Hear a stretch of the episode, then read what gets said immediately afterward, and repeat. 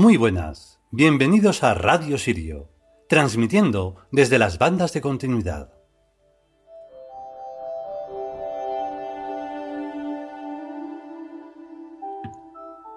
Bueno, pues con el esfuerzo siempre se consiguen las cosas, y aquí estamos nuevamente. Y nuevamente con el libro de Renenet para seguirlo ahí un poco más, más continuado, porque seguimos necesitando tiempo, que los dioses chinos son un montón y hay que hacer las sonoridades de una manera perfecta. O casi, perfecta no, porque la perfección siempre es un rollo. Y eh, el caso es que estábamos reflexionando sobre las lecturas y sobre lo que se lee y sobre lo que no.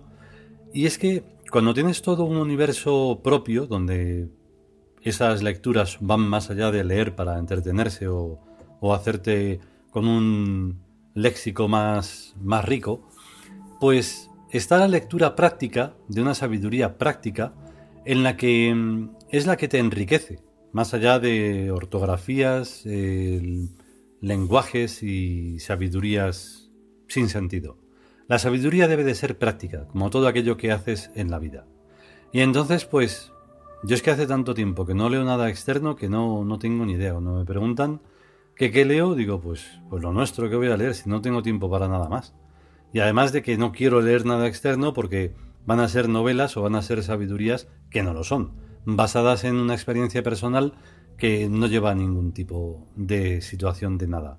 Aquí estamos hablando, por ejemplo, como muchas otras veces, de la reencarnación y la reencarnación debería de ser una ley que se comprendiera, porque ley ya lo es, pero que se comprendiera a la hora de saber que una vez que te mueres, se muere tu cuerpo. Y creas o no creas en ello, vas a reencarnar. Eso es un hecho y, y aunque no se puede demostrar, por suerte o por desgracia, pues no se puede demostrar que sí ni que no. Pero el caso es que, tal y como podemos observar, ya se está viendo que la inconsciencia es la que reina, ¿no? Si hubiera una conciencia sobre lo que estamos hablando de la reencarnación, nos daríamos cuenta de que tenemos que hacer las cosas bien en todo momento. No a ratos o de vez en cuando cuando te ven. No, siempre. De esa forma podríamos hacer que este mundo fuera más inteligente y que por lo tanto no estuviera siempre en un ¡ay! que me pasa esto! ¡ay! ni que nos estuvieran tomando el pelo con, con invenciones de crisis y todo, porque evidentemente los que, los que sí saben cómo se maneja esto, pues saben muchas cosas. En fin, vamos con el capítulo.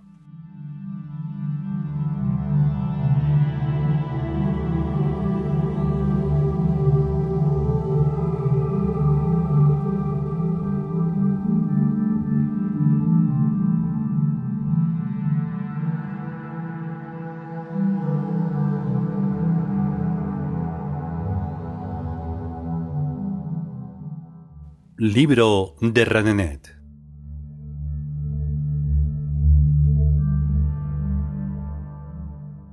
Vigésimo entrega.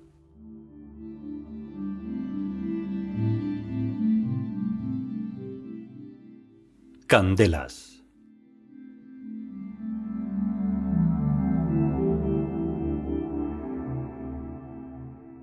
El día 2 de febrero es la Candelaria, una de las varias fiestas del fuego. La candela es más inquieta y hogareña que la llama, sin ninguna pretensión ornamental industrial ni modernista. No es ni siquiera de ciudad sino de campo, de aldea antigua, de casa con suelo de ladrillos viejos. Nadie sabe ya lo que significa la Candelaria, ni hace falta, pero las viejas y también los niños siguen haciendo el rito y deben hacerlo. El rito de jugar con el fuego inocentemente. Fuego es en la noche de la Candelaria, dentro de calabazas o dentro de donde sea. Candelas, oscilación huidiza y tímida. Y risas. Sin risas no hay Candelaria. La diosa de la Candelaria debe ser... Oye, Redenet, ¿cómo se llama la diosa de la Candelaria? Que no es importante. Seguro que tú tampoco lo sabes. O a lo mejor no te acuerdas. ¿Debe ser una fiesta tan antigua? Pues hay que averiguarlo. Vamos a ver el dios de los rayos, y eso es Septanum. El del fuego del hogar, ¿eres tú misma? Renenet. Claro, ¿quién si no? Vale, Renenet, tú eres la diosa de la Candelaria. Que todo el mundo no puede tener zafiros. Una candela ese día es un zafiro que se saca el alma a la calle, que se va por ahí y se regala y se recoge y se divierte. En pequeñito, en no mucho. Esas fiestas antiguas tienen un sabor, un algo de sencillez de flores del campo que no le va a esta civilización occidental.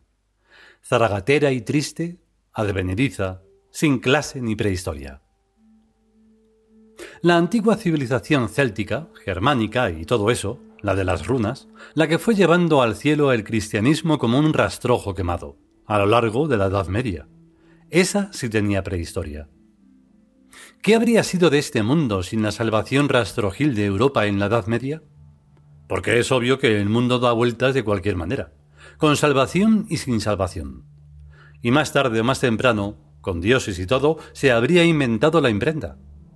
Y los plásticos y los aviones. ¿Cómo habría sido, pues, la evolución de Europa sin la subversión próximo-asiática? Pues estuvo claro que todo fue obra de agentes al servicio de una potencia extranjera, y la mixtificación de sus más caras y acendrada tradicionales esencias patrias. Lo mismo, pero más pronto, lo menos mil años antes. Y si no mil años, con continuidad, sin saltos y sin traumas. Aquí se vive en una civilización si es no es, con un barniz ideológico exógeno sobre una sustancia operacional endógena. Esto es Europa, pero se llama New Sinai. De ahí su tristeza y sus dolores de cabeza, sus líos mentales a la hora de abrocharse los botones, las correspondencias entre lo que es y lo que dicen que es, el mal del colonialismo. Europa es una colonia, que como no tiene metrópolis reconocida, le está costando un trabajo ímprobo descolonizarse. Pero gracias al folclore hay esperanzas. Muchas candelarias, mucho muérdago, mucho venir. Y aquí no ha pasado nada. El abeto y la mandrágora, las fallas de Valencia, las romerías a los buenos santos de hace tres o cuatro mil años, que gracias a los dioses no han cesado. No son los menos heroicos miembros de este original FLN. Pero hay más están los puestos de adivinos de todas las ferias, donde por una moneda le sale a uno un papel doblado con su horóscopo. Y las pidonisas de bolas de cristal y echadoras de cartas. Y las santas vírgenes apareciéndose de vez en cuando. Y el juego del tejo. Y las auroras boreales con Eurotour. Y los concursos de flores y de perritos.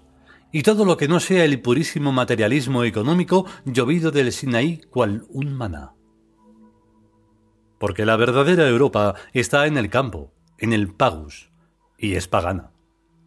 Que no se hacen guerras ni revoluciones, ni se hace mala sangre, ni se roba ni se mata a nadie, encendiendo candelitas en la Candelaria y cosas así. Oh Europa, ¿dónde está tu inocencia? Está en el plomo derretido y echado en agua para ver la suerte, y no en el plomo de las municiones. Está en la devoción de los santuarios, pero no en la industria de souvenirs de los santuarios. Está en el arte, pero casi nunca en las representaciones obligadas de ese arte. Está en la honda alegría de vivir que te sale de lo más profundo, que han podido chamuscarte pero no matarte, ninguna chamusquina asiática, infernaria o transitoria.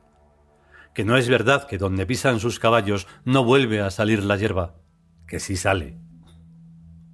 Oh Europa, la de Odín, Thor y su amigo Balder, la de Valhalla y Santa Valpurgis, y San Silvestre, el de los caracoles, la del solsticio de invierno cuando nace Horus, el 24 de diciembre por la noche, por lo menos desde hace diez mil años, la de las hogueras de San Juan, en primavera, allá por la misma época, la de todo lo que llaman de otra manera y que ya era viejo aquí antes de que naciera el tatarabuelo de Abraham. Tú primero, después los indios de las Américas, y todo aquel que tuvo en la selva y la pradera su hogar y su paraíso. Todos, ofrecidos en holocausto sobre el ara del dios del Time is Money, el pretendiente a salvador económico de todos los hombres. Donde se ponga Redenet, Vuelve, oh Europa, a tu vida sencilla de antes del Imperio Romano, cuando los buenos druidas se encargaban de tu farmacopea hasta sin timbres móviles, y los bardos te cantaban sin reservarse derechos de autor. Vuelve o te vas a quedar hasta sin oxígeno. Tampoco hay que exagerar. Con que vuelvas a aquel espíritu es suficiente. Al espíritu de la naturaleza. Y déjate de historias celestiales que lo tuyo es la madre tierra. ¿De qué le sirve al hombre ganar el cielo si pierde su planeta? ¿De qué? Di. Pues fue a base del principio filosófico de despreciar la tierra en aras del cielo por lo que hemos llegado a esta situación. Ni cielo ni tierra. Claro. A. Se dice que la tierra es un valle de lágrimas y que lo bueno está después de morirse. B. Como esto es un valle de lágrimas, vale la pena mirar por él se hacen negocios de beneficio inmediato. Se talan bosques y el que venga atrás que arre. Hay un viejo refrán monástico que resume y compendia la filosofía próximo-asiática del pseudo desasimiento terrenal. Para el poco tiempo que voy a estar en este convento, me hago mis necesidades dentro. Pues no, señor. Hay que creer en la reencarnación y ser más cuidadosos con lo que se hace porque aquí se vuelve, y no es tolerable que unos desaprensivos nos pongan el mundo hecho un asco para la próxima existencia. La reencarnación será o no será, pero es la doctrina más útil para la preservación del medio ambiente. Y para más cosas. Es la doctrina de la utilidad por excelencia. Uno incluso puede testar a favor de sí mismo y proseguir tareas cuya culminación exija mil o más años, etcétera lo único que es preciso es desarrollar una ciencia psicobio como sea del reconocimiento de la identidad. Y eso no es muy difícil. Existen sólidos principios donde apoyarse. La estructura psicomental es tan analizable y personal como la huella dactilar. Y siempre habrá una, y solo una, estructura psicomental viviente más parecida a la que se posee que cualquier otra. En esa estructura se reemerge pues en realidad las dos personas son una misma entidad bicorporeizada, cuando la muerte inhabilita una de ellas. Hallarla y conferir valor jurídico a tal identidad es solo cuestión de técnica y procedimiento. La inmortalidad no está tan lejos ni depende de otros factores que los que tenemos al alcance de nuestras manos. Análisis del núcleo psicomental y su expresión en una ecuación inconfundible. A su modo, eso ya se hacía en Egipto y en Europa hace más de 3.000 años, cuando todavía se sabía el porqué de la Candelaria. Y cuando en Grecia era saber común que la inmortalidad la confieren los dioses. E incluso se daban pistas de cómo lo hacen.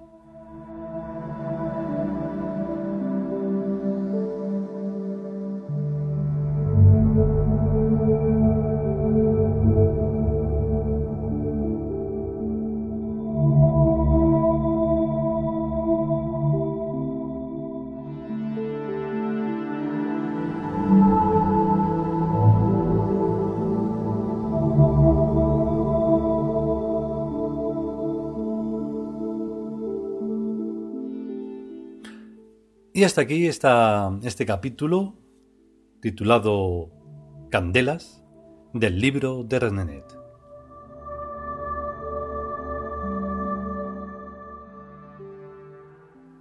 Siento el prólogo tan largo, pero es que no cabe otra que, que explayarse porque, claro, hay que reflexionar.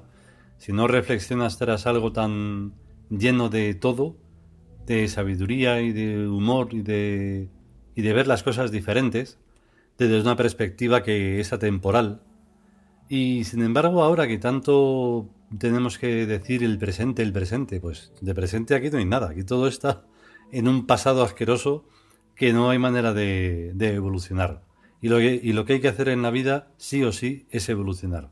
En todos los aspectos, no solo en los modernistas tecnológicos. Eso no es nada, es solo lógica. O sea, claro que existen los plásticos de hace mucho. Los plásticos se podían haber hecho en la Edad Media, pero no había el talento para, para hacerlo.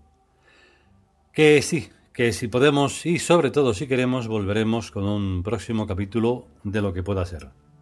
Mientras tanto, a estar bien y Hasta luego.